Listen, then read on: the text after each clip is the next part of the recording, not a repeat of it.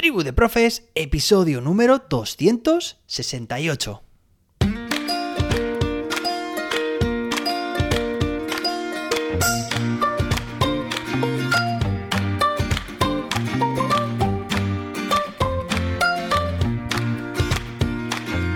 Hoy es miércoles día 25 de enero de 2023. Hoy celebramos el día del café irlandés.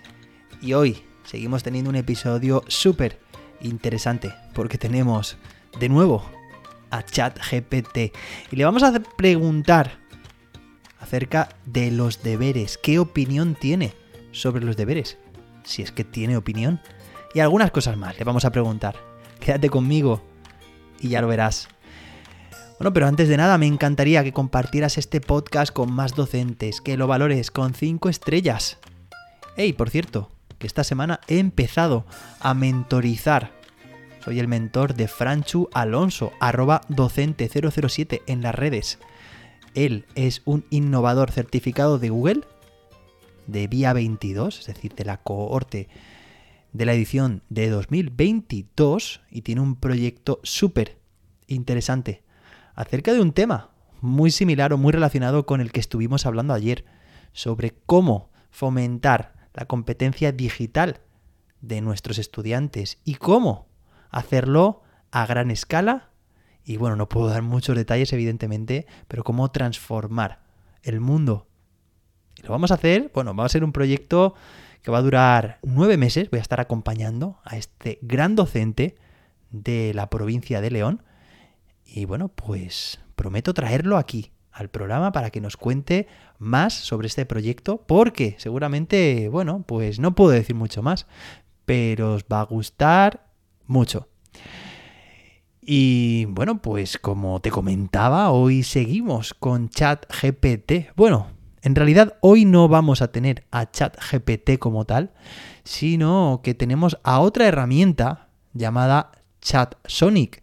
Y es que en el momento de intentar grabar este episodio, resulta que ChatGPT estaba, estaba saturado.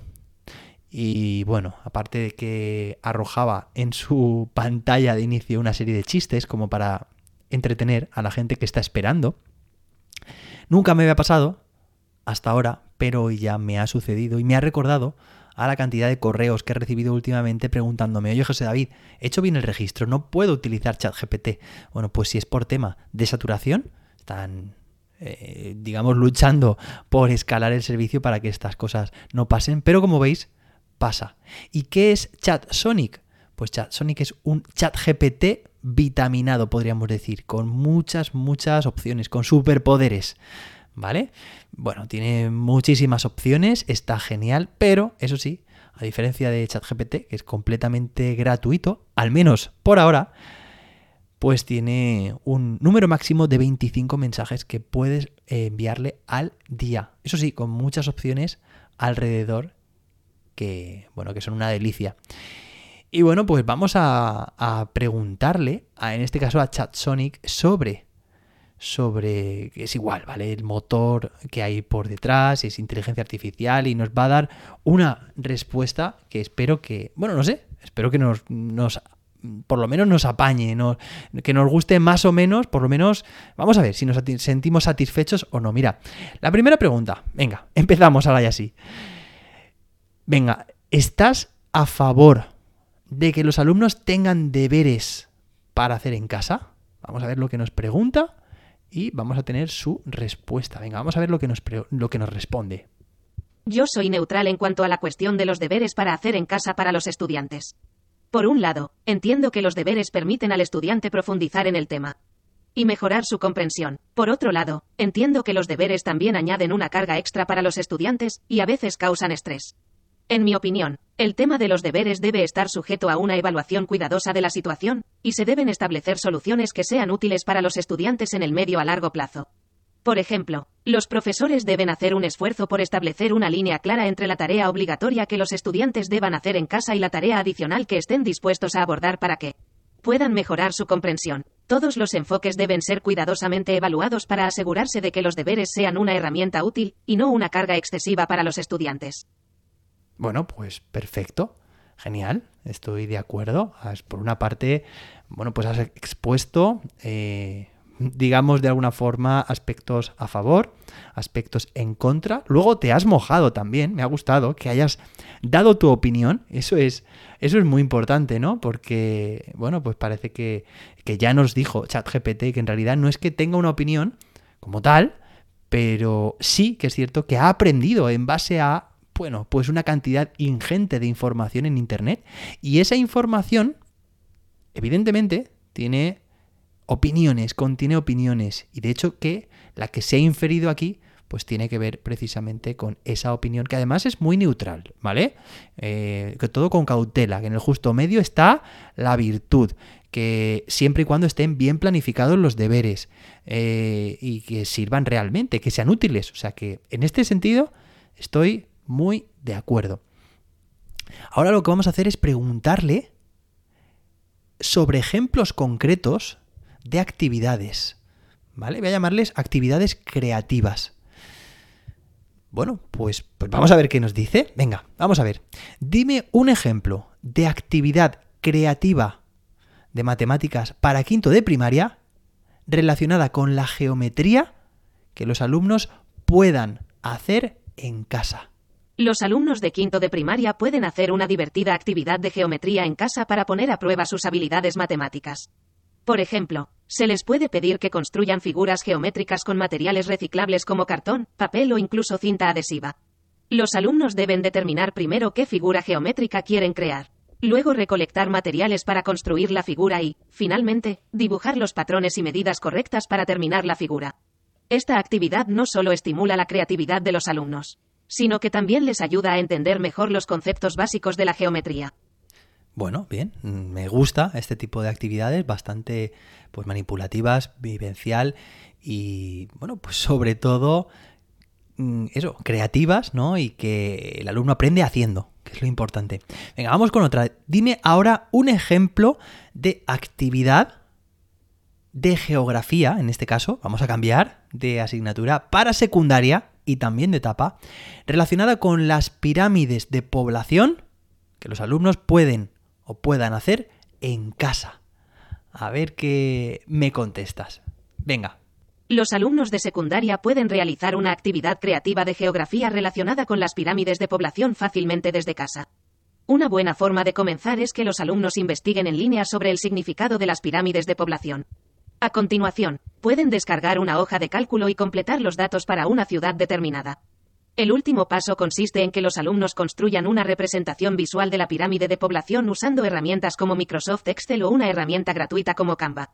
Esta actividad de geografía en casa, además de resultar útil, proporciona a los alumnos la oportunidad de explorar en profundidad el impacto de las circunstancias demográficas en una comunidad determinada.